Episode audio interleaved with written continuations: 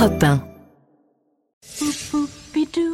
Le métier de roi est grand, noble, Tous les jours sur Europe 1, mais il n'est pas exempt de peine. historiquement vôtre. Ça décoiffe, ça scalpe, ça tourne le cul. The successor to the kings and queens of history. J'accepte avec une émotion profonde la couronne qui m'est offerte par le peuple de Hongrie. Stéphane Bern. Bonjour à toutes et à tous, euh, Clémentine, Jean-Luc, Bonjour. David. Bonjour, vous. Stéphane. Et bonjour à celui qui est aussi avec nous, notre médecin légiste de l'histoire, Philippe Charlier. Bonjour Stéphane. Je suis ravi de vous retrouver comme chaque après-midi sur Europe 1 pour vous raconter l'histoire sans se la raconter en compagnie de trois personnages qui n'auraient jamais pu se croiser, qui ne vivaient pas à la même époque, mais qui ont cependant un point commun. Aujourd'hui,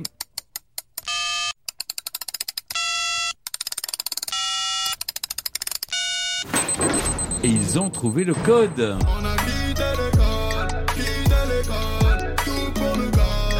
Et oui, SCH.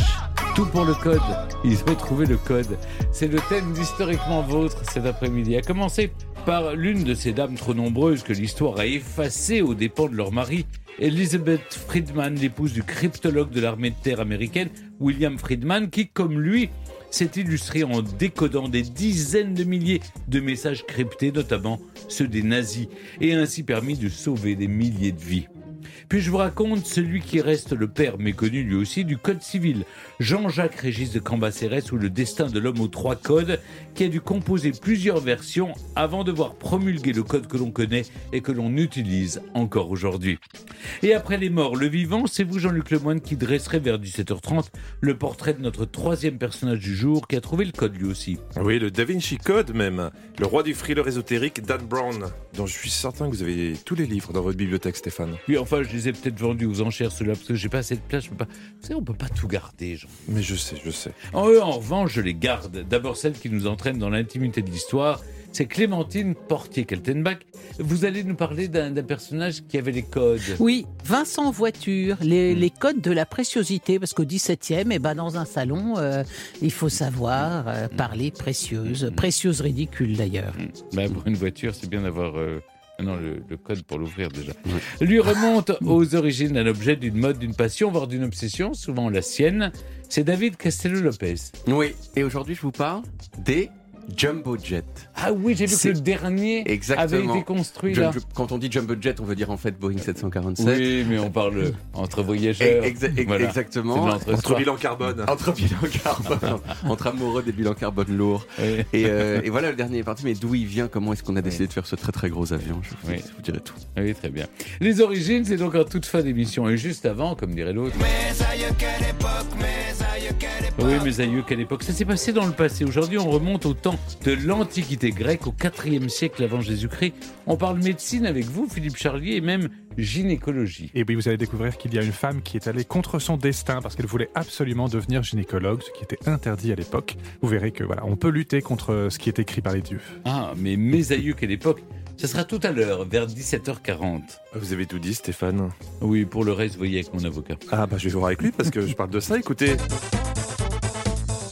Ah oui, maintenant que vous le dites, oui, oui, il y a cette séquence appelée euh, Moi-même to be alive. oui, Burn to be alive même. Mm. Un moment de duel sur fond de connaissances historico-hystériques. Vous serez opposé à Clémentine Portier-Kaltenbach. D'ailleurs, à la fin, c'est elle qui gagne, même si je souhaite souvent qu'elle perde. Ça, c'est ce que nous verrons.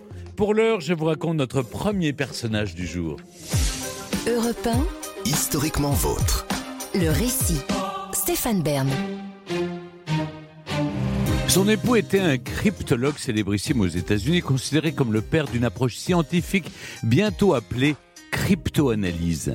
Mais sa contribution à cette science, devenue absolument cruciale au cours des deux conflits mondiaux, fut plus immense encore. Je vous raconte maintenant l'histoire d'une véritable icône américaine dont les exploits sont longtemps restés classés confidentiels, Elizabeth Smith Friedman.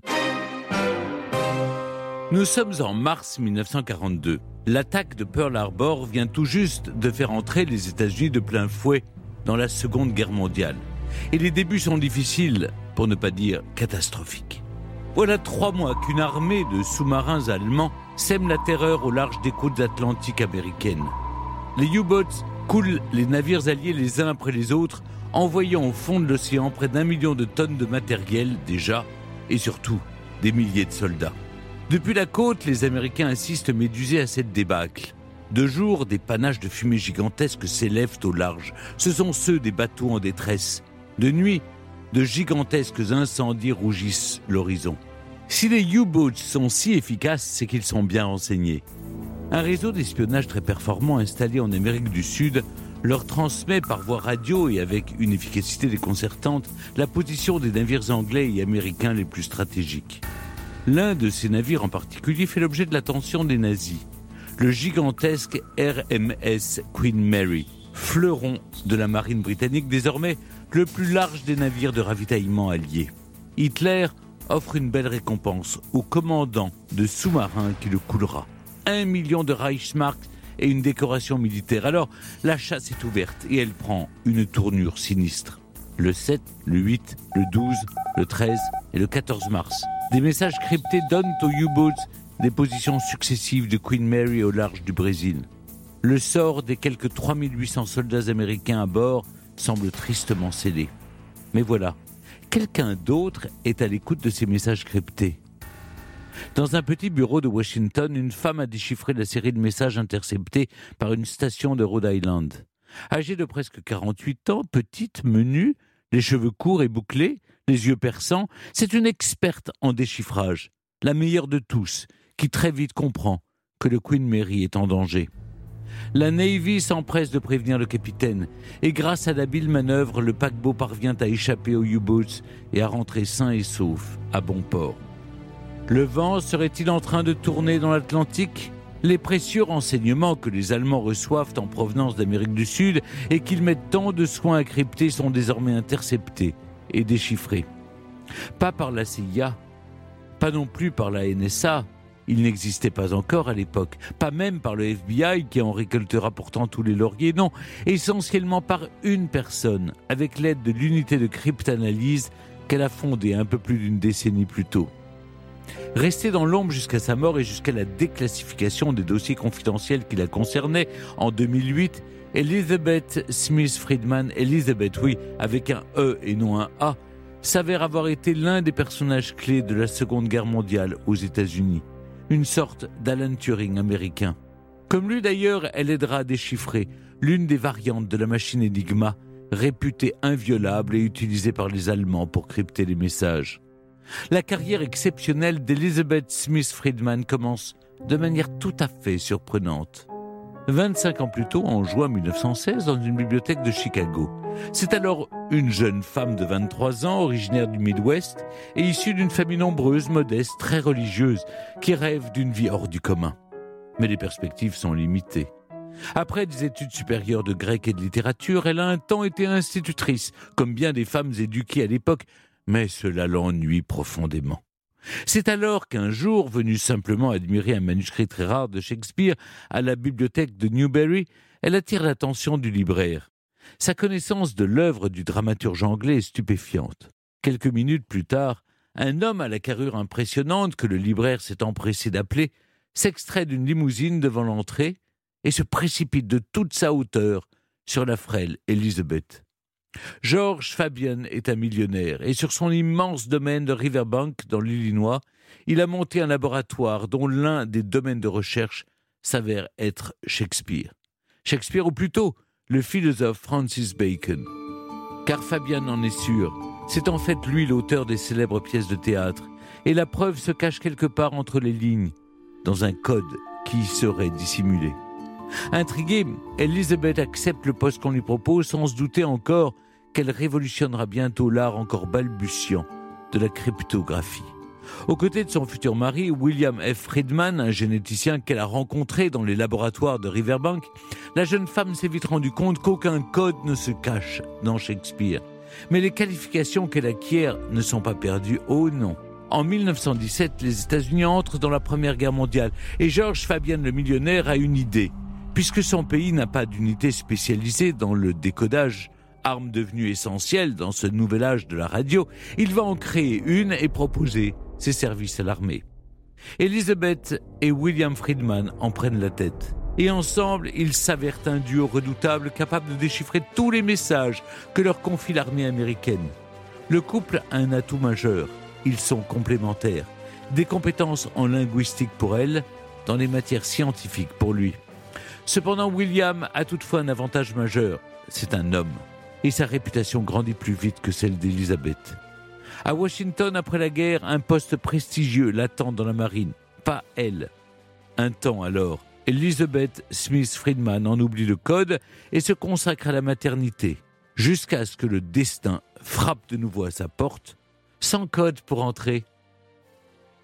En 1920, la consommation d'alcool est interdite sur l'ensemble du territoire américain, mais la prohibition n'a pas l'effet escompté. Loin de calmer les mœurs, elle généralise la corruption et la mafia prospère. Puissante et parfaitement organisée, les réseaux mafieux font tranquillement entrer des millions de dollars de barriques par la mer, aux grandes dames des gardes-côtes qui sont incapables de déchiffrer l'astucieux système de communication crypté qui régule leur logistique. Un officier vient alors frapper à la porte d'Elizabeth Friedman. En trois mois à peine et à elle seule, la jeune mère de famille parvient à déchiffrer pas moins de deux ans de messages interceptés. Des messages qui bientôt serviront à traduire des gangsters de renom devant la justice, dont certains connectés de très près au redoutable Al Capone. Témoin clé dans les procès, la cryptologue devient en 1933 une célébrité nationale, vantée dans les journaux pour sa qualité de jolie femme combattant le crime plutôt que pour ses compétences, mais peu importe. Elizabeth Friedman y trouve son compte. Son travail est devenu si indispensable aux gardes-côtes qu'on l'autorise à créer sa propre unité officielle de décryptage. Puis tout se bouscule. Pearl Harbor en décembre 1941, puis l'entrée des États-Unis dans la guerre. Son unité est intégrée dans la Navy. Leur mission Surveiller les communications entre le haut commandement nazi et un réseau d'espions en Amérique du Sud. À ce poste encore, Friedman excelle. Et même lorsque ses ennemis décident d'adopter un système de cryptage ultra perfectionné, la redoutable machine Enigma.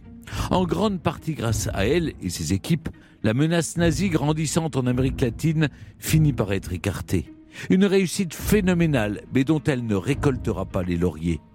Un autre qu'elle s'est empressé de s'arroger le crédit de ce travail, un certain directeur du FBI du nom de John Edgar Hoover. Condamnée au silence parce qu'elle a signé un serment auprès de la Navy, Elizabeth mourra en 1980 sans que de son vivant la vérité n'ait été rétablie. Il faudra attendre 28 ans encore pour que les dossiers mentionnant cette page de l'histoire soient enfin déclassifiés et que le monde découvre enfin ce qu'il lui doit. Europe 1, historiquement vôtre. Pour continuer à parler d'Elisabeth Friedman avec Clémentine Portier-Kaltenbach, nous avons le plaisir d'accueillir une ingénieure qui la connaît bien. Bonjour Catherine Dufour. Bonjour. Catherine Dufour, pour revenir sur le contexte général de cette Seconde Guerre mondiale, c'est évidemment une guerre de sang, mais aussi une guerre informatique avec ces machines à messages cryptés.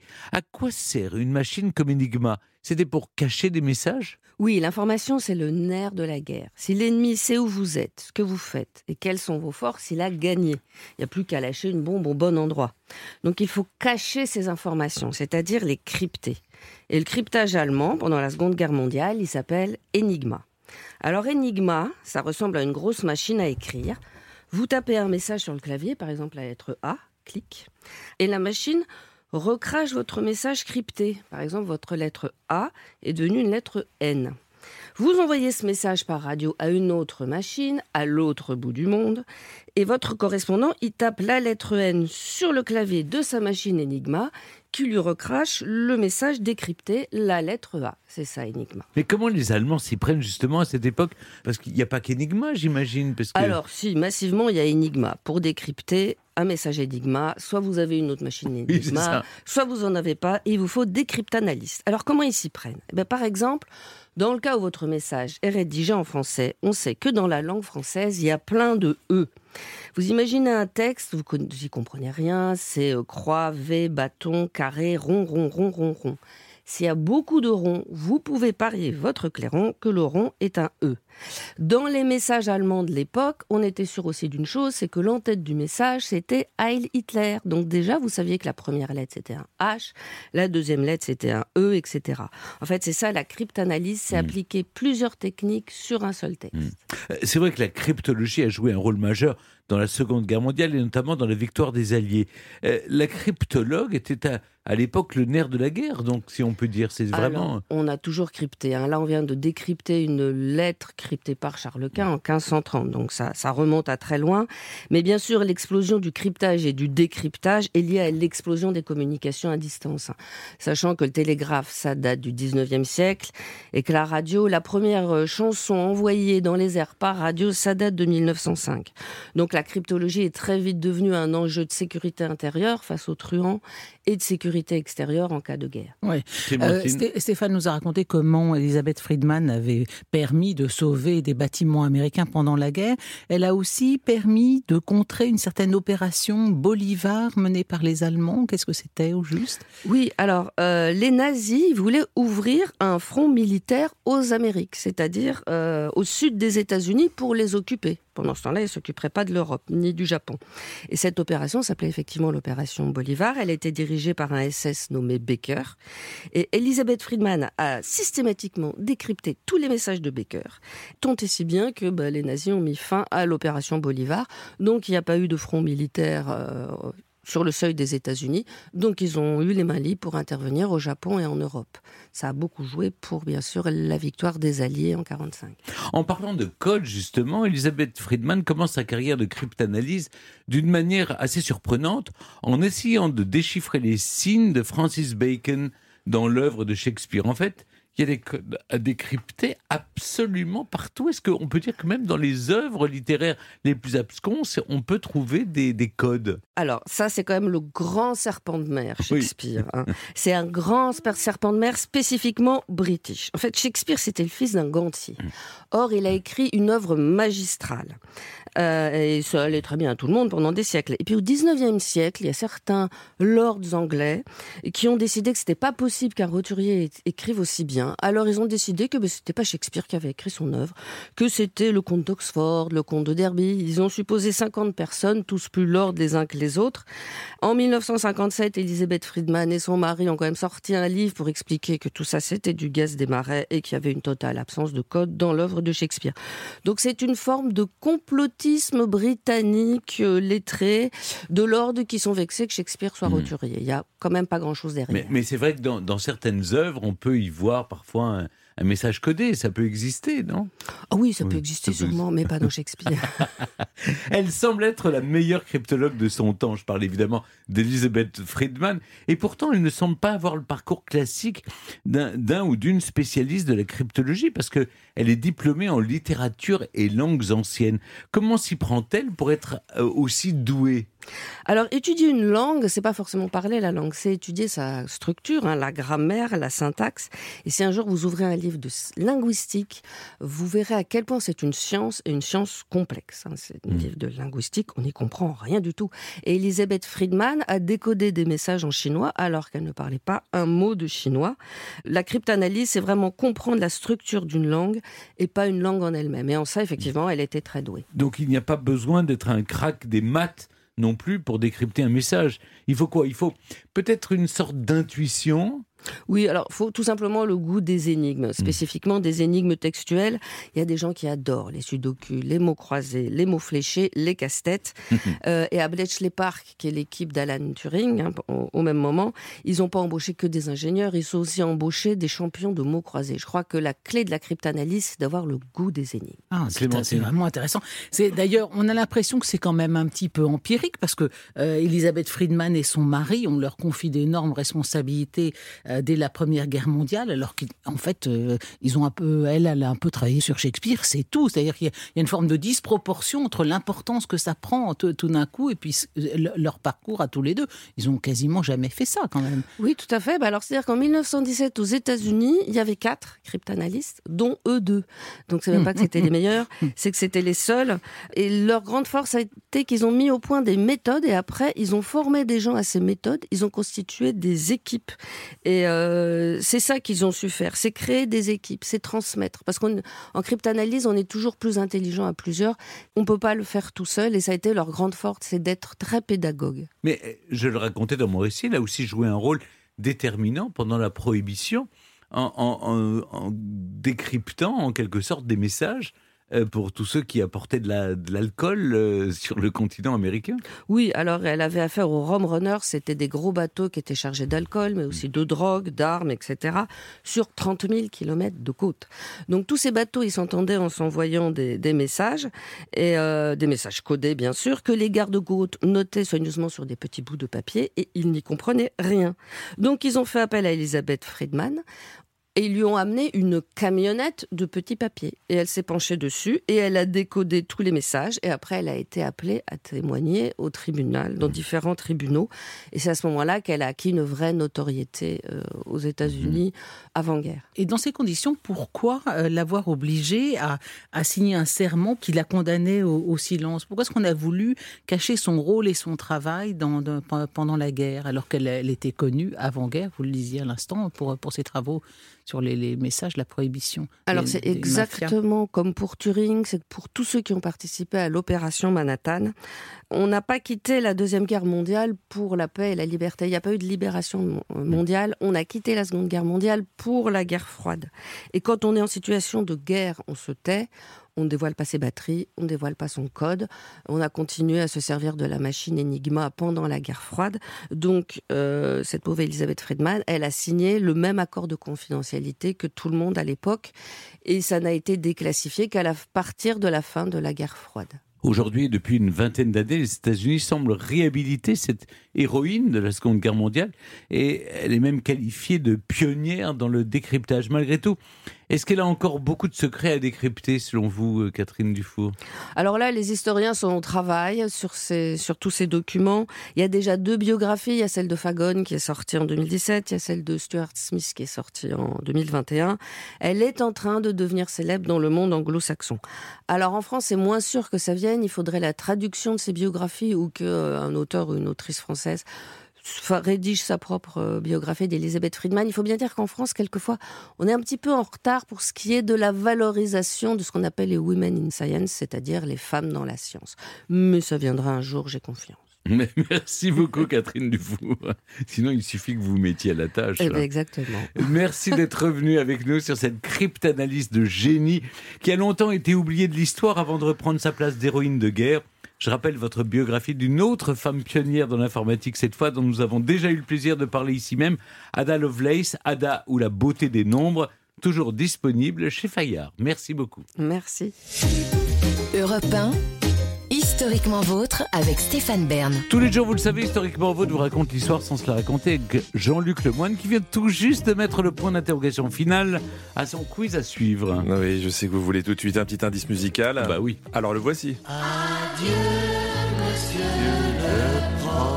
On va parler d'éducation nationale Euh, plus largement que ça. pas- D'école, de l'école. Voilà, de professeur, mais qui va très loin. Il va très loin. Vous, vous- vous verrez, donc il faut lui dire euh, adieu presque. Adieu. Ah oui, un professeur qui va très loin. Ça vous dit quelque chose ou pas? Ce C'est pas l'histoire de ce prof qui a, euh, Qui une, mort, qui a qui s'est- une aventure avec son élève. Euh, Non, non, c'est- non, c'est pas ça. non, non, non. Beaucoup plus, on va dire, aérien que ça. Ah, qui s'est envolé. euh, Voilà, voilà, je ne vous en dis pas plus. euh, vous en savez déjà trop. Mais avant cet affrontement avec Clémentine, je vais lui laisser la parole. Parce que Clémentine Portier-Keltenbach nous raconte des histoires dont elle seule a le secret. Dans l'intimité de l'histoire. Aujourd'hui, Clémentine, vous nous racontez la préciosité du poète Vincent Voiture. Ah bah oui, parce que la, la, la préciosité, c'est, un- une forme de langage très spécifique, c'est une sorte de code. Et si vous n'avez pas les codes, vous... Alors là, dans un salon du, du 17e, si vous n'avez pas les codes, vous avez l'air d'une andouille. hein. Donc euh, c'était très important de connaître ces ficelles de la préciosité. Et celui qui en a été, en somme, un des pionniers, c'était un certain Vincent Voiture. Vincent Voiture est né le 24 février 1597 et il est devenu l'un des maîtres de la préciosité dans l'un des salons les plus courus de la capitale au début du XVIIe, celui de la marquise de Rambouillet. Et c'est une ascension d'autant plus notable, d'autant plus remarquable que lui-même était roturier. Il était fils d'un négociant en vin d'Amiens. Il est venu à Paris assez jeune et là il a gagné la faveur de Gaston d'Orléans. Gaston d'Orléans était le frère du roi Louis XIII et comme eh bien et le voiture lui a dédié une œuvre en verre, ça a plu à Gaston et donc après voilà ascension stratosphérique de voiture. Il fait son petit chemin dans la société aristocratique et il devient un habitué de ce salon de Madame de Rambouillet, Catherine de Vivonne. Et le salon, à l'époque, c'est quelque chose de très spécifique. C'est euh, on reçoit dans sa chambre. Le, concept de salon vous recevez vos amis, ça, n'existe pas. hein. Donc vous recevez dans votre chambre. Et donc cette euh, incomparable Arténis, oui, voilà, déjà on est rien que dans son l'anagramme de son nom, Catherine de Vivonne, euh, c'est déjà assez prétentieux. L'incomparable Arténis, elle reçoit les plus brillants causeurs du, du moment. Et c'est chez elle que Voiture va connaître son plus grand succès. Il devient, à l'époque, la, la formule consacrée, c'est il est l'âme, il est l'âme du rond. Il est l'animateur du, du, de- de- Du cercle. de- du cercle. Voilà, c'est ça. Il est l'âme du rond. Bon. Oui, parce que l'âme Euh, du rond, c'est un peu bah, particulier. c'est vrai, oui. Ça on peut prêter à confusion. L'âme du rond. Bon, alors sous ces auspices, on engage de subtils débats littéraires ou grammaticaux. On discute des heures sur les règles des sonnets, l'étymologie de quelques mots nouveaux. Chacun rivalise d'esprit. Les, les énigmes sont à la mode. Et Voiture met en vogue ce qui s'appelle le rondeau. Le rondeau, c'est un poème euh, particulier avec 13 vers et deux rimes. Et il devient une sorte de vedette de ce, de ces- ce cercle. Ses œuvres passent pour des modèles de finesse et de galanterie, alors qu'en en fait, ce sont des vers assez aimables, mais un petit peu faciles. hein. Je pense pas, oui, je pense pas que qui que ce soit ici connaisse des vers de, de voiture. Hein. C'est pas, ça n'a pas non plus franchi la postérité. Mais chacun s'exerce. On voit bien ça un peu dans le film ridicule qui est un peu plus tardif. Chacun s'exerce à faire des poèmes. Si vous savez pas, dites donc là, vous êtes, vous êtes vraiment, enfin, vous êtes un peu le paria du cercle. hein. Et mais quand même, ils vont avoir beaucoup de- de- d'influence sur l'esprit du temps, voiture et sa et sa marquise de Rambouillet. Ils vont contribuer à changer le, langage et vous seriez surpris du nombre d'expressions qu'on leur doit et qui sont aujourd'hui courantes, mais ça vient du cercle de Madame de Rambouillet. Parce que, par exemple, lorsque l'on dit Oh, ben écoutez, vraiment, je, je n'en revenais pas, j'étais tellement surpris que les bras m'en tombent. Ben, ça, ça vient, ça vient du cercle de Madame Rambouillet de voitures, des précieuses. Les mots s'enthousiasmer, s'encanailler, s'embarquer dans une mauvaise affaire, faire figure dans le monde, perdre son sérieux, j'en perds mon sérieux. Et oui, laisser mourir la conversation, c'est joli ça. Ben, tout ça, ça vient de l'hôtel de Rambouillet, figurez-vous. Si nous déclarons aujourd'hui que nous sommes brouillés avec le bon sens, ou que nous travestissons notre pensée, si nous nous attristons de la sécheresse, la sécheresse de la conversation, nous employons des expressions qui sont nées au XVIIIe siècle et elles ont traversé le, le- le- le Oui, siècle. oui. Enfin, bon. n'ont pas traversé tous les quartiers non oui, plus. bon, hein. d'accord, d'accord. Bon, mais enfin, oui, euh, la sécheresse de la conversation, tout- ou laisser mourir la conversation, Oui. moi, je trouve que c'est pas quelque chose d'ahurissant aujourd'hui. Bon, et oh, mais alors, il y a, par contre, il y a des expressions vraiment qui nous paraissent aujourd'hui complètement ridicules. Par exemple, si je vous dis, si si une précieuse dit à son laquais, ôtez le superflu de cette ardeur. Qu'est-ce que ça veut dire? Ben, Ça veut dire moucher la chandelle, ôter le superflu de cette ardeur. Non, mais je vous demande un peu. Ou encore, ça, vous connaissez forcément. Voiturez ici les commodités de la conversation. C'est une, une expression qui a repris Molière dans, dans Les Précieuses Ridicules. Voiturer, ça vous dit quelque chose Non Voiturez-nous les commodités de la conversation. Qu'est-ce que ça veut dire? Ça veut dire apportez-nous des chaises ou des fauteuils. Vous m'avez déjà perdu à moucher la chandelle. hein, Ah bon, c'est vrai. Ça veut dire quoi? Oui, ça veut dire quoi Bah, exactement? la, bah, la moucher, c'est simplement l'éteindre, l'éteindre, Ah, bien sûr, c'est l'éteindre. Le flambeau du Ah, vous le silence. faites à la main, vous Ah bah, On Ouais, avait, et on avait des mouchoirs. Mettez-. Non, vous mettez On les- avait, on avait des, des- Il y avait des- ces- des- objets qui permettaient de moucher, les, Moucher, une sorte de pince qui permettait de moucher, mais, mais on pouvait le faire, on pouvait le faire, à, on pouvait le faire à la main. Bon, le flambeau du silence, qu'est-ce que c'est? C'est la lune, vous voyez tout ça. Bon, la compagne, alors là encore pire, la compagne éternelle des morts et des vivants chez les précieux. Qu'est-ce que c'est que ça? C'est la chemise, je vous demande un peu. Le trône de la pudeur, ce sont les joues. Le conseiller des grâces, le miroir et les dents. Les dents, vous savez ce que- comment on dit les dents dans, la- dans le- le- le, Bon, on n'en parlait pas, on n'en avait plus. eh ben oui, mais on n'avait plus beaucoup, mais on les appelle l'ameublement de la bouche. J'ai mal aux dents, j'ai mal à l'ameublement de la bouche. Non, quoi ça. Et les mains, on parle pas des mains, sont les mouvantes. On ne doit pas dire j'aime le melon, j'aime euh, j'aime le steak frites, parce que c'est une façon de profaner le mot amour. Donc faut pas utiliser j'aime pour des choses triviales. Mais Ils disaient le- déjà mais- qu'ils aimaient les steaks frites? Non, ils disaient Oh, pas ça. on Ils disaient tellement. pas ça. Une chaise percée. Une chaise percée, comment c'est dans le langue Une le- chaise de commodité. C'est une soucoupe inférieure. Soucoupe inférieure. Une femme n'accouche pas, elle ressent les contretemps de l'amour permis. Et un lavement, un bouillon des deux sœurs. Bon, écoutez, heureusement, Molière est, est arrivé. Il a ridiculisé à tout jamais les outrances de ce galimatia. Qu'est-ce que c'est qu'un galimatia C'est un discours inintelligible et ça vient du latin balimatia. Et balimatia en latin, ça désignait une chanson obscène. Vous voyez, tout ça, c'est quand même On pratique. le dit encore, hein. Galimatia. Galimatia, on le dit, ben voilà, ça vient de chansons obscènes en latin, comme c'est sympa l'étymologie, vous voyez. Et voiture, voiture, ce monsieur Mm. voiture, hein, eh ben ça, c'est pas de lui que vient le, le terme je prends ma voiture, non, voiture, ça vient du verbe latin veo, veis, vexere, vexi, vectum, qui signifie transporter, ah, richesse de l'étymologie, on n'en sortira Merci jamais. beaucoup, Clémentine. Et maintenant, c'est le moment de l'émission où les rôles s'inversent. Pendant un temps, je passe à la question. C'est Burn to be alive. Oui, vous passez à la question avec Clémentine. C'est ce qui est convenu d'appeler un, un duel entre historiens. Et je peux vous dire que, vu l'ego de ces gens-là, ça finit toujours mal. Allez, jouons. Est-ce que vous vous souvenez de l'indice musical de tout à l'heure? Oui, on parlait des, des- d'écoles, euh, de professeurs. Adieu, monsieur le professeur. Une chanson de Sheila, non Hugo Frey. Ah, Hugo. Hugo Frey. Ils ont la même voix. Ils ont la même voix. On peut les confondre. Vous êtes pardonné. Non, mais vous savez, euh, on on se souvient plus à mon âge, on, on perd la mémoire en fait. Voilà. Bien sûr. Non, c'est le- l'école est finie, voilà, Sheila. Oui, ce qui n'a rien à voir en fait, pas voir. du tout. Dans les années 80, les Américains avaient un projet spatial, celui d'envoyer un prof, ou une prof pour être précis, une prof dans l'espace, pour faire un cours en direct depuis une navette. Un cours portant sur la comète de Halley, et puis finalement, trois mois avant le départ, les décideurs ont changé d'avis. Vrai ou faux? Vrai ou faux quoi? Bah, Est-ce qu'ils ils ont été au bout du projet ou pas? Est-ce qu'ils ont envoyé un professeur dans la navette ou est-ce qu'ils ont renoncé à envoyer un professeur dans la navette Exactement. Quel est l'intérêt d'avoir un- C'était vraiment pour mm, un coup médiatique d'avoir Oui, un ça, prof la dans la navette. en fait, vous savez, vous savez pas faire fonctionner un ordi ni, ni quoi que ce soit. Vous êtes comme un parasite dans la, dans la navette. Vous servez à rien, mais vous allez faire un, un cours en direct depuis le Vous, depuis vous avez une bonne image du corps professoral. Je, je n'en ai jamais entendu parler. Euh, en même temps, euh, ça a pu m'échapper, voyez-vous. Euh, donc je dirais que non, ça n'a jamais eu lieu. Ça n'a jamais eu lieu. C'était dans les années 80. Est-ce que ça existait ou pas? On regarde ça. Vous avez perdu. Si, si, si, ils ont bien envoyé un professeur dans l'espace. Et il a fait son cours de là-haut. Euh, malheureusement, non. En fait, Eh la ben prof alors, est, voilà. est partie dans la navette. Problème, c'était la navette spatiale Challenger.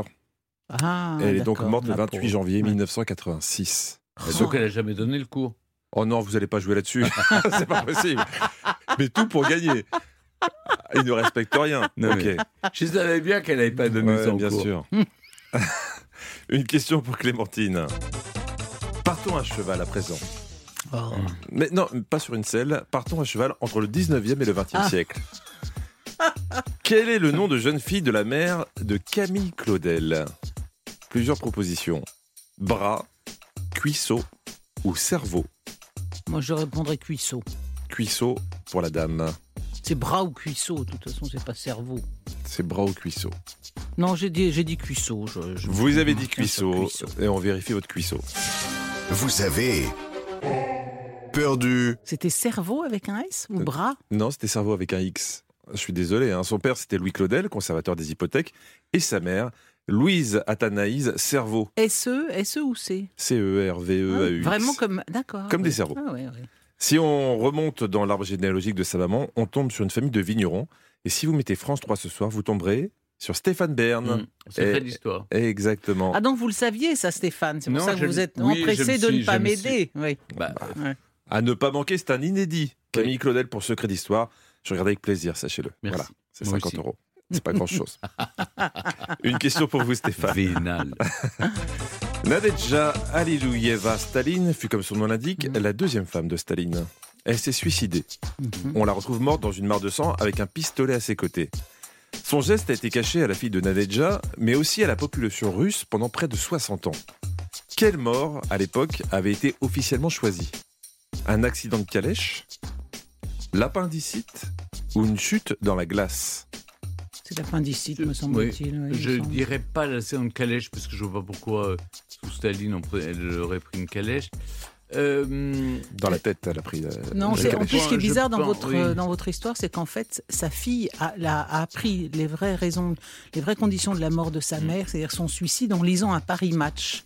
Euh, et donc, c'était dans les années 50. Donc, c'est pas. En tout cas, en Occident, on, on a su très, très tôt qu'elle s'était suicidée, que c'était pas un accident. Je crois que c'est l'appendicite. On lui a raconté qu'elle était morte sur la table de l'opération, un truc comme ça. L'appendicite pour Clémentine, mais je rappelle que c'est Stéphane Oui, qui doit répondre. vous aviez. euh, Sinon, je- accident J'ai de j'ai l'accident de calèche. l'appendicite ou une chute dans la glace. Une chute, Une dans, chute la dans la glace. Ah oui. Mhm. Vous savez ce que c'est hein, On Ça s'en veut bat dire un un peu. enfant, un enfant, on lui raconte n'importe quoi. hein. Ça peut être une chute dans la glace aussi, parce que c'était. Il faisait froid à l'époque. En En tout cas, elle, elle n'a découvert qu'adolescente que sa mère s'était suicidée en lisant un Paris Match. Je dirais la chute dans la glace. La chute dans la glace pour Stéphane.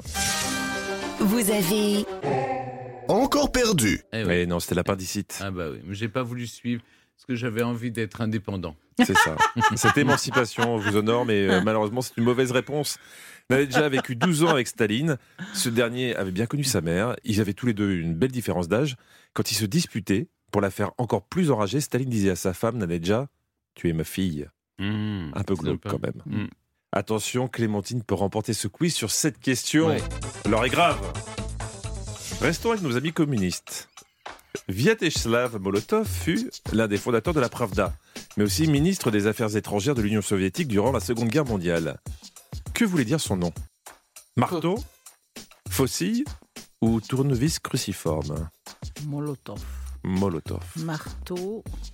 Vous parlez russe, non Non, non, non. Mais non, ça veut dire cocktail. Marteau. Molotov. Vas-y, passe-moi le Molotov. là. Alors, Qu'est-ce qu'on fait avec une faucille J'ai un champ à labourer. Euh, moi, je dirais marteau. Molotov, ça fait, ça fait plus, Ça fait plus, ça fait plus, ça fait plus marteau. marteau en français. C'est la plus belle explication que vous m'avez donnée depuis le début de ce jeu. C'est vrai, c'est vrai. Bravo Clémentine. Vous partez sur marteau? Oui. Allez, on vérifie ça. Vous avez gagné. Bravo Ah oui, elle a gagné le quiz grâce à ça. Molot, c'est marteau.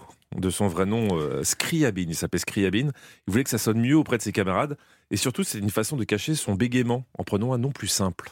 Ah, Voilà. ah, très intéressant. Bon, mais enfin, c'est dommage de ne pas avoir la dernière question. J'aime bien les questions chiffrées. Ah bah, c'est de votre faute, hein, vous avez été trop brillante. Ouais. Qu'est-ce que vous voulez, qu'est-ce que vous voulez qu'on fasse Oh, flattez là, mon Oui, c'est ça. Mon multiculturalisme Allez. me perdra. Soyez contente, vous avez gagné. Merci Clémentine, à demain. Et maintenant, historiquement, votre continue avec nos personnages du jour qui ont trouvé le code. Europe 1, Historiquement vôtre. le récit. Stéphane Bern.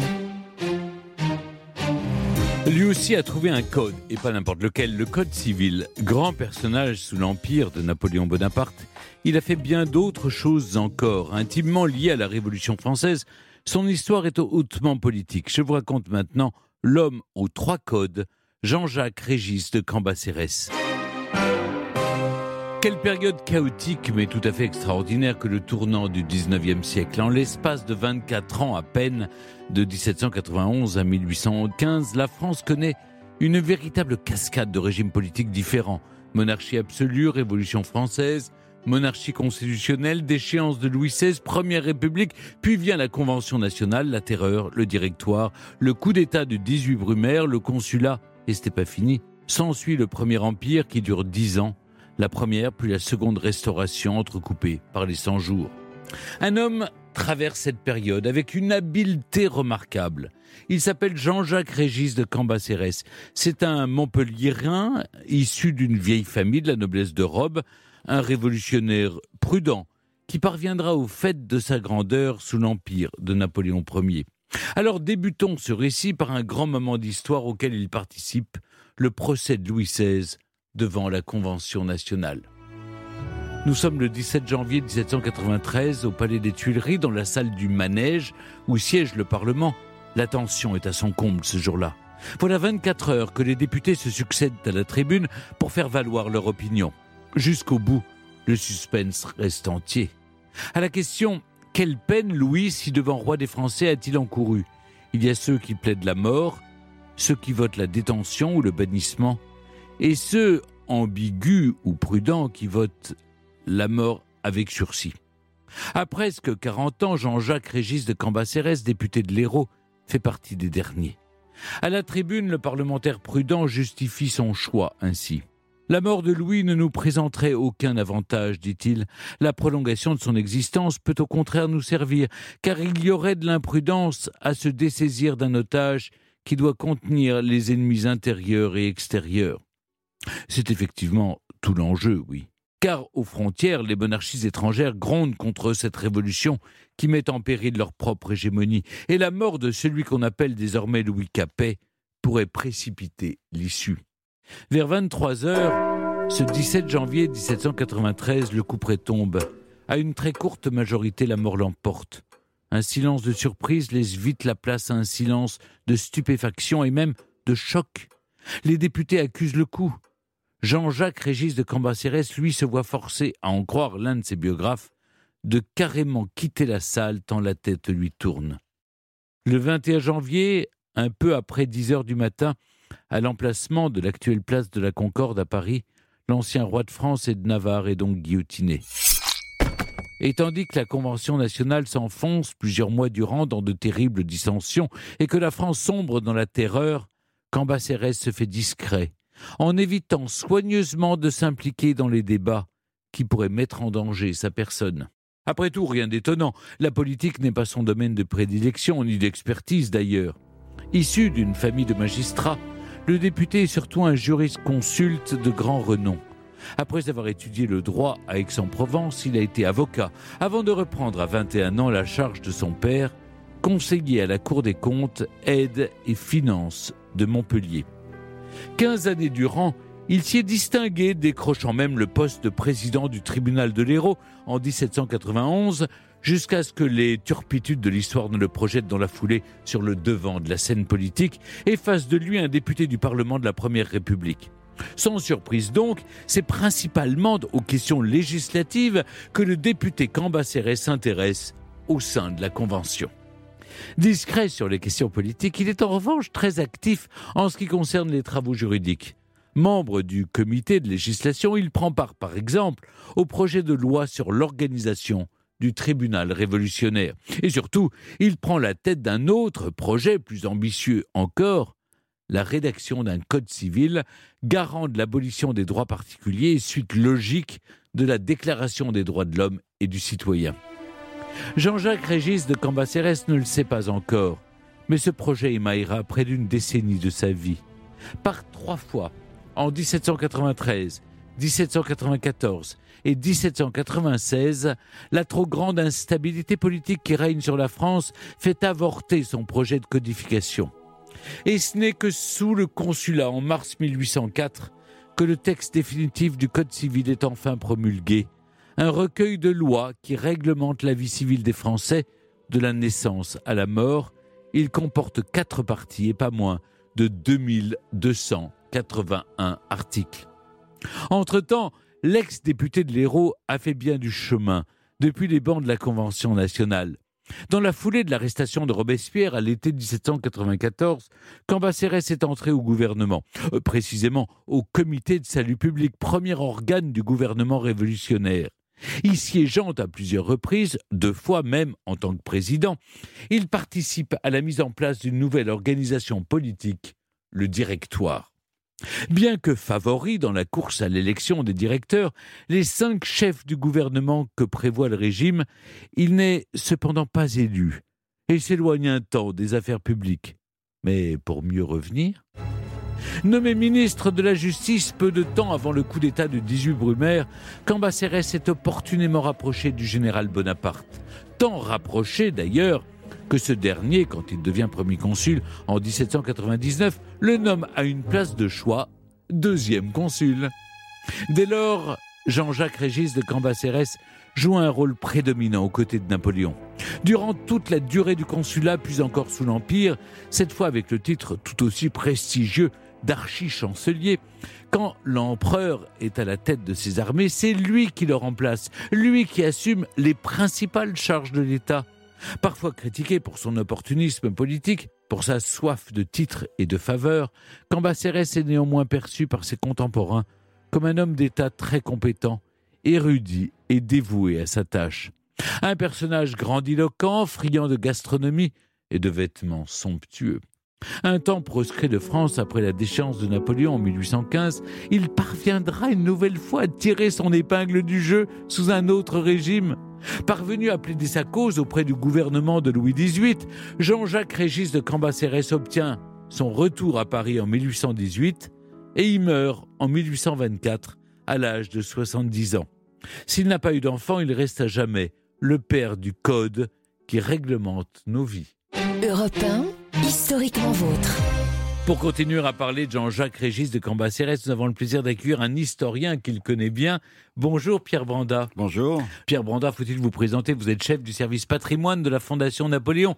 Déjà, comment Jean-Jacques Régis de Cambacérès a fait pour passer autant de régimes politiques en ayant à chaque fois un rôle de premier plan et jusqu'à la fin du Premier Empire? Il savait toujours être là au bon endroit et au bon moment? Oui, surtout, euh, Jean-Jacques Régis de Cambacérès n'était pas un intrigant.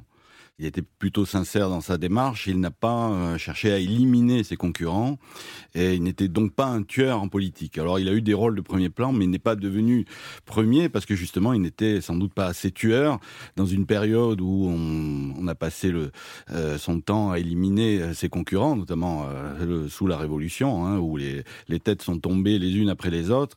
Eh bien, euh, n'était pas de ce monde-là. Donc comme il était plutôt modéré, il a réussi à se maintenir. Néanmoins, euh, chose à signaler quand même, euh, au moment de la première restauration, il n'a pas fait comme d'autres, euh, eh bien, soutien de Napoléon. Il ne s'est pas précipité au devant de Louis XVIII. Il avait quand même plutôt des convictions. Cambacérès a rédigé ses mémoires et celles-ci ont été publiées il y a une vingtaine d'années. Que disent-elles sur sa personnalité? Alors, il y a une part d'opportunisme chez lui, mais on remarque quand même que euh, la sincérité, la volonté de faire avancer ses idées l'emporte sur, sur tout le reste. Hein. D'ailleurs, euh, Robespierre lui avait confié Je te crois sincère. Il dira euh, Je pense que ça a sauvé ma tête. donc, comme il ne participait pas à la curée comme les autres, eh bien, c'est pour ça qu'il s'est maintenu. Non, mais véritablement, il voulait pousser ses idées et effectivement son code et ses idées législatives. Hein. Philippe? Stéphane a ouvert son sur le vote de la mort de Louis XVI en janvier 1793 devant la Convention. Et on sent que la sentence infligée au roi choque profondément Cambacérès. Il s'attendait pas à un vote aussi extrême? Alors disons que plutôt il le redoutait, ce, vote extrême. Hein. Il pensait que l'issue allait être fatale, mais il s'est beaucoup désolé de cela parce qu'il a constaté, il l'écrit dans, ses mémoires, que eh bien, la Révolution a, entraîné beaucoup trop de passion, de passion meurtrière, et qu'il ne fallait pas aller jusque-là, que ce n'était pas euh, la, voie à suivre. Il, dit, alors l'exemple n'a pas, pas été suivi euh, ensuite, mais euh, voilà, en histoire, pour les générations suivantes, apprenez de cela, il ne faut pas qu'une révolution ou quelque chose, un processus qui change les choses, en arrive jusqu'à devenir un processus meurtrier et finissent par couper la tête du roi. Pour lui, ce déchaînement de passion, de fureur, il était hostile. Il a essayé de s'y opposer d'ailleurs. Jean-Luc? Cambacérès euh, est devenu député sous la Première République. Il est donc élu.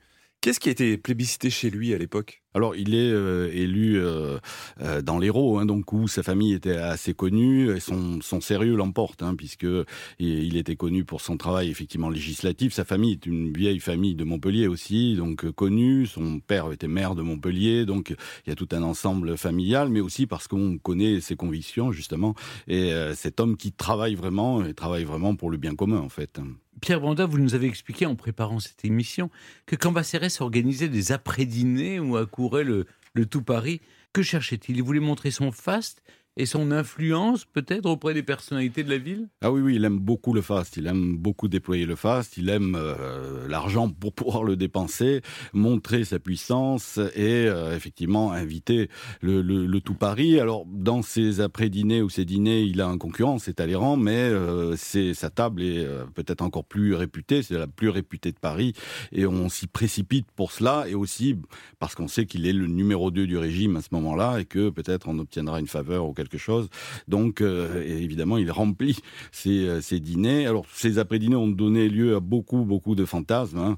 mais en fait, euh, il ne s'y passait, à part l'art culinaire, pas grand-chose, si ce n'est voilà cette volonté d'apparaître pour Cambacérès et aussi de rivaliser avec Talleyrand, parce que c'est une sorte d'anti-Talleyrand, hein, mmh. Cambacérès. Hein. Il est donc le père du Code civil, déjà. Ça veut dire qu'avant la fin du XVIIIe siècle, il n'y avait aucune règle de droit commun qui régissait la vie civile des citoyens français? Alors, il y avait beaucoup de règles, trop de règles en fait. Hein, et le problème, c'est qu'elles n'étaient ni uniformes, c'est-à-dire que euh, suivant les, les- les pays, les, enfin les régions de France, le, le droit était très différent et surtout, il n'était pas égalitaire puisque la société était régie en trois ordres hein, le clergé, la noblesse et le tiers-état. Et donc, il n'y avait pas d'uniformité ni de véritable égalité. Donc, euh, c'est à cela que va euh, s'attacher euh, Cambacérès à réformer, à changer en fait. hein. Philippe J'ai du mal à imaginer comment on écrit le code civil quand on part de quasiment rien. Alors, pas quasiment rien, il y a d'autres codes, vous l'avez dit, mais on fait appel à une équipe, euh, il y a des votes, des conseils, on brainstormise euh, autour d'un billard. Comment ça se passe, en fait Alors il, a- il avait travaillé beaucoup euh, en amont avant la, la rédaction finale sous le consulat hein, entre 1800 et 1804, puisqu'il en avait effectivement rédigé trois qui n'ont pas abouti sous la Révolution. Donc il avait largement préparé le travail et c'est lui qui va inspirer tout le travail de construction sous le consulat qui prendra quand même Alors il y a le travail avec les, parlements, il y a le travail avec le Conseil d'État. hein. Il, il siège au Conseil d'État avec Bonaparte, hein, lequel Bonaparte sera très présent dans ce processus et il préside une commission hein, avec d'autres noms fameux pour le Code civil comme Portalis, Tronchet, euh, par exemple, qui euh, œuvreront pour euh, finalement transcrire les principes de la Révolution française en droit, qui nous sont restés pour la plupart. hein. Il faut savoir que la moitié des articles du Code civil de 1804 sont encore en vigueur. hein. Euh, Cambacérès, d'abord hostile au coup d'État de Napoléon, devient finalement le deuxième personnage de l'État à cette époque. Quelles relations entretiennent les deux hommes? Ils partageaient peut-être les mêmes idées politiques, mais Napoléon se moquait beaucoup de Cambacérès aussi. Oui, oui, alors euh, Napoléon a été à la recherche d'un numéro 2 parce que euh, Napoléon part en campagne euh, et euh, a besoin de quelqu'un qui reste à Paris, mais quand vous désignez un numéro 2, vous avez toujours peur qu'il prenne votre place. Donc il avait compris avec Cambacérès que ce ne serait pas le cas. Cambacérès dit lui-même, quand Bonaparte est arrivé, j'ai compris que la plus haute en- je devais renoncer à la plus haute ambition et qu'il fallait plutôt le suivre pour faire avancer les choses. Il a eu raison d'ailleurs, puisque euh, avec Bonaparte, il a pu euh, faire passer son code civil. Mais euh, les, les deux hommes partageaient aussi plusieurs, effectivement, plusieurs visions de, de la société, l'égalité civile, par exemple, et ils détestaient, ils ont détesté la fureur de la Révolution. L'un comme l'autre n'aimaient pas euh, le désordre qui avait été créé, les excès qui avaient été commis, donc ils se sont euh, rejoints sur la volonté de réconciliation nationale. Et ça, c'est très important. Après la terreur, d'ailleurs, euh, Cambacérès avait voulu euh, œuvrer à une réconciliation nationale. Il n'était pas arrivé. Et avec Bonaparte, ils vont y arriver. Donc, il a compris que c'était l'homme d'action qu'il fallait pour faire progresser ses idées. hein. Et pour terminer, aujourd'hui, le nom de Cambacérès est très peu connu finalement du grand public. Comment vous expliquez alors que on attribue le Code civil davantage à Napoléon qu'à lui qui l'a rédigé? Oui, c'est vrai. Alors, d'abord, euh, Napoléon euh, l'a, se l'est euh, approprié, même s'il y a travaillé en l'appelant Code Napoléon au départ. Et pour Cambacérès, c'est comme d'autres personnages, finalement, il a été trop près de lui, confondu avec lui. Et Napoléon a tellement, à travers sa légende, à travers son image, c'est tellement, est tellement devenu euh, le personnage que l'on sait que finalement, il s'est confondu, un petit peu comme on- quand on est trop proche du soleil, on ne vous voit plus. Finalement, c'est ce qui lui est arrivé. Il n'est pas le seul dans son cas. hein. Il y a d'autres euh, grands euh, serviteurs de l'État qui, trop proches de Napoléon, on les a un petit peu oubliés, parce que contrairement à Fouché ou Talleyrand, il ne s'est pas distingué en s'opposant à Napoléon, et euh, lui justement n'était pas, on, y revient, un intrigant, et donc euh, finalement, pour l'histoire, il est passé pour moins intéressant, alors que finalement, il a beaucoup plus d'influence dans la suite de, tous les jours que bien d'autres. hein. Eh merci beaucoup, Pierre Banda, d'être revenu avec nous sur ce juriste et homme politique qui a laissé un héritage juridique considérable avec le Code civil qui est toujours en vigueur aujourd'hui et qu'on utilise toujours, même s'il a été un petit peu amendé, heureusement. Europe 1, historiquement vôtre. Stéphane Bern. Aujourd'hui, dans Historiquement Vôtre, avec Jean-Luc Lemoyne, David Cassel-Lopez et Philippe Charlier, on réunit des personnages qui ont trouvé le code. Après Elisabeth Friedman et Jean-Jacques Régis de Cambacérès, vous nous racontez, Jean-Luc, l'auteur du Da Vinci Code, Dan Brown. Des millions et des millions d'exemplaires dans la nature. Des piles de bouquins jusqu'au plafond des librairies d'occasion. Le Da Vinci Code est le livre le plus abandonné de l'histoire. Ah non. Le saviez-vous Non. Eh ben si. Moi non plus, je ne savais pas. C'est avec surprise que j'ai appris qu'au Pays de Galles, l'ONG Oxfam, l'Emmaüs local, a demandé aux gens d'arrêter de lui apporter le best-seller de Dan Brown. Des Da Vinci Code, ils en ont trop. Tout le monde les donne, personne ne les prend. Tel est le destin cruel des certains best-sellers de vacances. À l'aller, c'est les chiens qu'on abandonne. Au retour, c'est le bouquin. Oh non, quelle horreur. Imaginez la détresse de Dan Brown quand il a appris cette nouvelle. Lui qui a trouvé le code pour entrer dans 80 millions de bibliothèques à travers le monde, n'a pas encore trouvé le code pour y rester. Mais avant d'abandonner en catimini ses ouvrages sur un quai de gare, écoutez donc ma chronique. Vous comprendrez pourquoi il faut absolument garder chez vous les livres de Dan Brown, même s'ils sont aussi épais et poussiéreux que Gérard Larcher. Mais d'abord, petit retour en arrière. Nous sommes en 2003. Beyoncé et Jay-Z sont crazy in love lorsque Dan Brown, auteur américain quasi inconnu, révèle au monde une autre histoire d'amour légendaire entre Jésus de Nazareth et Marie-Madeleine qui aurait engendré une lignée se poursuivant jusqu'au roi mérovingien. Oui, c'est n'importe quoi. Avec un peu de recul, c'est n'importe quoi. Pourtant, en 2003, il devient bientôt impossible de prendre le train ou l'avion sans que votre voisin d'accoudoir ne tienne ce livre entre ses mains. La couverture rouge et le regard scrutateur de la Joconde sont absolument partout. À l'époque, soit vous lisiez le Da Vinci Code, soit c'était le Da Vinci Code qui vous regardait. c'est vrai. C'est la gloire pour Dan Brown, qui est alors loin de se douter que 20 ans plus tard, un peu partout sur le net, on trouverait son livre à 90 centimes, livraison offerte. Ah oui, à ce point. À ce point, c'est une catastrophe. Les Français sont prêts à payer pour l'abandonner, c'est injuste et je le répète. Bien sûr, le livre était déjà critiqué pour son intrigue pseudo-historique et ses clichés sur les Français dignes de la série Emily in Paris. Songez simplement que, dans le Da Vinci Code, le commissaire de police s'appelle Bézu Fache. Oui, oui, Bézu, comme dans...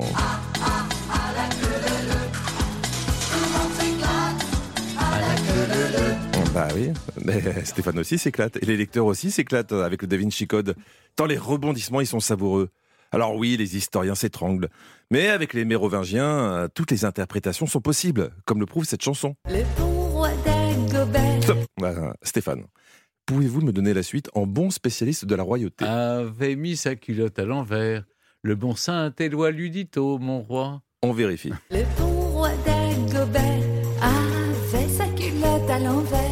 Il ne l'a pas mise à l'envers, il l'avait déjà à Ah, l'envers. oui, oui, c'est ça. Donc s'il le remet à l'envers dans une autre version, quelque part, il est à l'endroit. C'est vertigineux. Moralité, si le moindre slip mérovingien est déjà sujet à controverse, c'est qu'on peut faire dire n'importe quoi à l'histoire. oui, c'est un fait. Le Da Vinci Code est complètement foutraque, aussi bancal que les anagrammes dont il regorge. On peut leur faire tout dire aux anagrammes. Tenez par exemple, quel célèbre français se cache derrière l'anagramme Maman, mon ulcère Est-ce que vous savez, Philippe, David, Stéphane Maman, mon ulcère, c'est l'anagramme d'Emmanuel Macron. Aucun rapport. Saloperie d'anagramme. On pourrait donc être légitimement tenté de balancer tous les ouvrages de Dan Brown dans la première fois revenue. Mais ça serait dommage qu'ils finissent entre un Paul Sulitzer et le guide des TKL par Stéphane Bern. Oui, Stéphane, vous, avez écrit ce livre. Sous-titré d'une question à l'attention des lecteurs Quel TKL es-tu?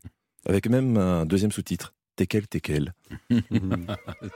Ce livre, Stéphane, je comprends qu'on ait envie de l'abandonner, mais pas les Dan Brown, car les livres vieillissent très bien. Cet auteur est en effet un, un visionnaire. Il est meilleur futurologue qu'historien. C'est un véritable Nostradamus qui, qui a tout prévu, sauf peut-être ce jeu de mots un peu foireux. Hein, Ah oui, oui, pardon. ah, vous l'aviez pas Je l'avais même, je l'avais pas, mais là je l'ai. Il est Bah, bien. euh, Non, il, il était trop Non, loin. non, non, il est pas bien. Non, on peut pas laisser dire ça. Merci Philippe pour la solidarité. Ainsi, dès 2013, il avait prévu le, la Covid, parce que je sais plus si on dit le ou la Covid, dans son roman Inferno. La preuve avec la bande-annonce du film. Zobrist a créé une épidémie. Sans le professeur Langdon, impossible de trouver ce virus. Les risques de propagation du virus dans la population sont très faibles. Ah, ah non, pardon, ça c'est Agnès Buzyn en 2020, sur la fin.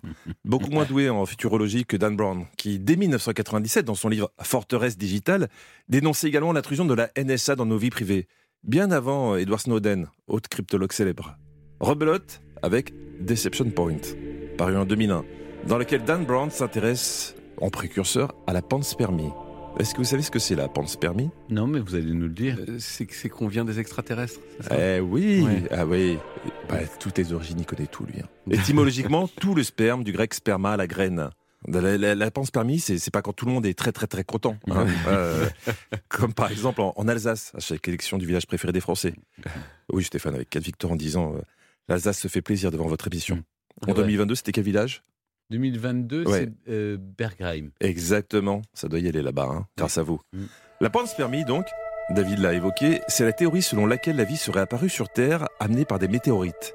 Dan Brown en a fait un sujet de roman en 2001. Et des scientifiques japonais viennent justement de relancer le débat en 2022 en détectant de l'ADN sur des cailloux extraterrestres. Bien joué, Dan Brown. Et tout ça m'a donné à mon tour une idée de roman. Ah oui? Ouais. Je me dis que la panspermie, ça doit marcher aussi dans l'autre sens. Si on envoyait dans l'espace une météorite terrestre, provenant par exemple du village de Bergheim, eh bien, vu le niveau d'autogratification locale, grâce à vous, Stéphane, il y aurait peut-être moyen, par panspermie, que cette météorite féconde une lointaine planète d'accueil. Voilà une idée de scénario qui, qui vaut ce qu'elle vaut. Je ne sais pas si elle a le potentiel d'un best-seller, mais une chose est sûre, une fois acheté, et contrairement au Da Vinci Code, ce livre resterait pour l'éternité collé dans nos bibliothèques. Très bonne idée. Merci beaucoup, Jean-Luc. Europe Historiquement vôtre. Il est l'heure de dire au revoir à nos personnages qui ont trouvé le code pour retrouver deux garçons qui décodent l'histoire à leur manière. David Cassel-Lopez, vous nous racontez les origines du Boeing 747. Exactement. Mais avant cela, comme chaque jour, mes aïeux qu'à l'époque, ça s'est passé dans le passé. Aujourd'hui, on parle médecine avec vous, Philippe Charlier. Et on remonte au 4e siècle avant Jésus-Christ pour découvrir l'histoire d'Agnodis. C'est une gynécologue qui n'aurait pas dû l'être, mais qui, heureusement, euh, a fini par l'être, Philippe. Et oui Stéphane, et une fois n'est pas coutume, je vais vous raconter une histoire dont je ne suis absolument pas sûr qu'elle soit vraie. et oui, mais elle est tellement belle Bienvenue que chez moi. je n'ai pas résisté. C'est vrai que j'ai l'impression de faire un peu du Jean-Luc Lemoyne. Nous sommes dans l'Antiquité grecque, au 4e siècle avant Jésus-Christ, à Athènes précisément. Et là, il y a une petite fille qui s'appelle Agnodis, et elle rêve, non pas de devenir Stéphane Bern, mais médecin. Sauf que dans cette société très patriarcale, une telle chose est radicalement impossible. Alors la pauvre Va avoir une idée particulièrement subversive, une idée qui va vous rappeler la célèbre Mulan, à l'existence tout aussi controversée, qui désirait se battre contre les Huns en Chine pour remplacer son papa qui était malade. Eh bien, elle va se déguiser en homme. Elle va couper ses cheveux, elle va bander ses seins, et elle va devenir peu à peu un garçon. Oh, un garçon avec les traits très fins, ce qui est plutôt agréable dans le contexte. Son visage, malheureusement, est connu à Athènes, et ses parents sont des membres de la haute société. Du coup, elle est obligée de partir loin, très très loin, pour vivre son rêve. Ah oui, elle se rend où? Eh bien, à Alexandrie. C'est là qu'elle va devenir l'élève favorite, enfin, favori, du médecin Hérophile. À l'époque, il faut considérer qu'Alexandrie, c'est vraiment la place tournante de tous les arts, à commencer par la médecine et l'anatomie. Et justement, Hérophile, c'est le plus grand médecin de son époque. Il enchaîne les autopsies les unes après les autres. Il développe tellement ses connaissances anatomiques qu'il en écrit neuf traités. Malheureusement, tous perdus lors de l'incendie de la bibliothèque, quatre siècles plus tard. C'est à lui qu'on doit la distinction entre les veines et les artères. C'est à lui qu'on doit aussi la distinction entre le pouls et les palpitations. Mais encore, la description précise de la morphologie du cerveau, les différentes portions de l'œil, le système nerveux, les ovaires et les trompes utérines. Et justement, c'est cette partie-là que Agnodis préfère. Peut-être parce qu'elle, ou il, veut faire de la gynécologie. Sauf qu'à cette époque, une telle fonction est radicalement interdite euh, aux, aux hommes. Et oui, et comme elle est devenue homme, c'est sous le nom de Miltiade qu'une telle spécialité devient pour lui possible. Reçu premier au concours, Miltiade devient le meilleur gynécologue de son temps. Et il décide, très logiquement, de revenir à Athènes, dans sa patrie. Toutes les femmes apprécient sa douceur, son tact, son efficacité. Elles aiment ce médecin doux, adorable, qui les comprend si bien, qui semble si bien les connaître, et également connaître l'anatomie et la physiologie féminine. Et pour cause. Sa réputation dépasse bien vite Athènes et s'étend à toute l'Attique et au Péloponnèse. Mais on le sait bien, pour vivre heureux, vivons cachés. Ses confrères qui sont jaloux de sa renommée montent contre elle ou lui une cabane monstrueuse et l'accusent de, je cite, dévoyer et séduire ses patientes de respectables femmes mariées. Alors du coup, Miltiade ou Agnodis est traîné devant les juges, devant l'aéropage d'Athènes, une sorte de tribunal à ciel ouvert. Et là, question collégiale, comment Miltiade ou Agnodis a-t-il ou elle pu prouver son innocence Il suffirait qu'elle se présente en femme. C'est ça, elle révèle son identité non? Oui, bravo, bravo. bon, la question était facile. Miltiade va relever ses vêtements et montrer son anatomie. Elle va se mettre à poil, littéralement, une anatomie féminine sans aucune ambiguïté. Alors elle est aussitôt disculpée, mais elle va devoir du coup affronter une nouvelle inculpation, celle d'exercice illégal de la médecine. Parce qu'une femme, je vous le rappelle, c'est interdit pour elle d'exercer une telle profession. Et l'aide va venir des patientes elles-mêmes. Elles vont se réunir et menacer les hommes d'une peine absolument insoutenable si on ne leur rend pas leur gynécologue. Une peine pire que la mort. Vous avez une idée? Écoute, un disque des Kids United? Ah non, non, pas, non, quand même pas si pire que ça. S'attaquer à leur sexe. Hmm, pas loin. David Castello-Lopez. je- je- je- je- je Vous l'avez sur le bout de la langue, je suis sûr. de, de- de- de rompre le mariage, de le quitter. Non, pas Non. loin. La grève du sexe. Ah, la grève ouais. du sexe. Oui, C'est moins violent, mais tout Ouais, aussi ouais, ouais, efficace. Ah, c'est presque plus efficace, je pense. C'est comme dans la célèbre comédie Lysistrata d'Aristophane, puisque souvenez-vous, il n'y a pas de bête sauvage plus irréductible qu'une femme, ni de feu, et il n'y a pas non plus de panthère aussi impudente. Et c'est Aristophane lui-même qui disait aussi, il n'est pas possible de vivre avec ces pestes, il parle des femmes bien sûr, il n'est pas non plus possible de vivre sans ces pestes.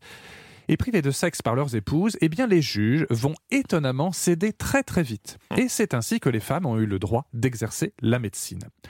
Alors je dois vous avouer, la réalité historique est un tout petit peu différente et l'existence de cette chair agnodis est encore débattue. Et puis cette dénudation pour prouver son innocence rappelle aussi une autre anecdote antique que je ne résiste pas de vous raconter. Accusée d'impiété, la célèbre courtisane Phryné au même moment, à Athènes, se met nue devant ses juges, non pas pour prouver sa féminité, personne n'en doutait, il faut dire qu'elle l'avait tellement montré, mais plutôt pour exhiber sa beauté sacrée, la preuve quasiment surnaturelle de son innocence. faut dire qu'elle avait servi de modèle à l'Aphrodite pour le sculpteur Praxitèle, et mécontenter Phryné aurait presque été mécontenter la déesse, alors prudence. Que nous raconte cette histoire et ces histoires d'ailleurs? Eh bien, en France, parmi les jeunes médecins généralistes de moins de 40 ans, les femmes représentent 65% et seulement 50% chez les chirurgiens. Alors, rappelons-nous, légende ou réalité, peu importe que c'est grâce à une femme révoltée, persévérante et volontaire que les lignes ont bougé. Agnodis mérite peut-être bien d'être aussi connu que son confrère Hippocrate, dont je vous parlerai peut-être une prochaine fois. Mais avec joie, cher Philippe. J'aime bien cette histoire de la Oui. fille qui dit Je suis tellement fraîche que je peux pas être coupable. En fait. Oui. C'est ça. Eh ben, Merci beaucoup, Philippe Charlier. Mes aïeux, quelle époque. Europe 1, historiquement vôtre avec Stéphane Bern. Les origines. Pour clore cette émission, on remonte aux origines, toujours avec Jean-Luc Lemoyne et Philippe Charlier, et surtout avec vous, David Kessel-Lopez. On s'envoie en l'air aujourd'hui, puisque vous nous racontez les origines d'un avion gros porteur, le Boeing 747, appelé Jumbo Jet. Oui. Avoir une maison qui se déplace, euh, c'est l'une de mes idées les plus hautes du luxe. Et plus la maison qui se déplace a toutes les caractéristiques et le confort d'une vraie maison, plus le luxe est élevé. Et depuis que je suis tout petit, le Boeing 747 pour moi, c'est l'un des meilleurs exemples de ça. Pourquoi? Eh bien parce que c'est un avion dans lequel il y a un escalier. Un escalier. Non mais vous êtes au rez-de-chaussée de l'avion, hop, vous prenez l'escalier, vous allez au premier étage de l'avion. Voilà. Alors pour moi, j'avoue que ce luxe, il a toujours été euh, virtuel parce que je ne suis jamais monté au premier étage d'un Boeing 747, mais c'est quelque chose qui m'est resté dans la tête depuis l'enfance.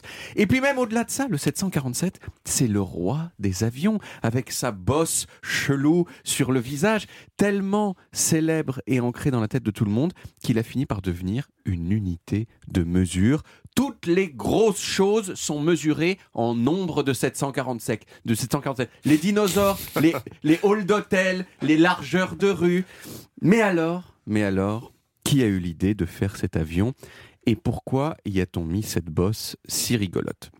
Je vous emmène dans un voyage historique à 10 000 mètres de haut, comme on dit, sur M6. Dans les années 50, prendre l'avion, c'était un truc de méga riche, point. Et c'est d'ailleurs comme ça qu'est née l'expression jet set.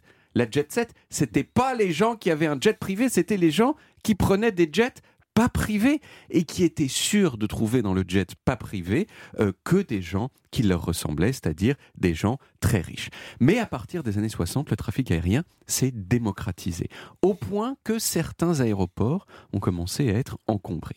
Et là est intervenu un monsieur qui s'appelait Juan Tripp. Juan, c'était le PDG de la Paname, la plus haute des compagnies aériennes de ces années-là.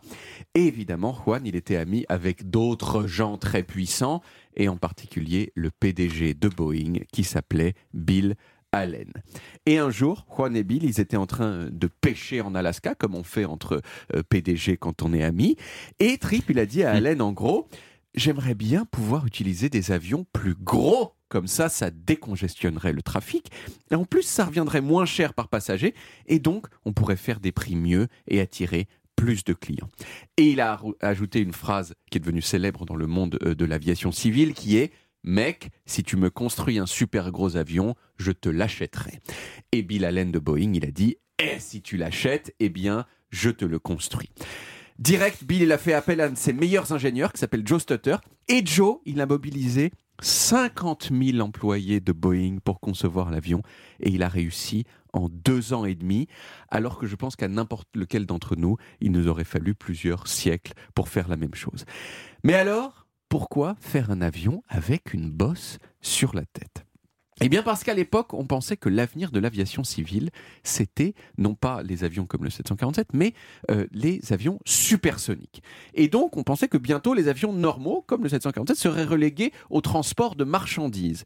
Donc, il fallait concevoir un avion qui puisse marcher, bien fonctionner en mode cargo, en mode avion cargo.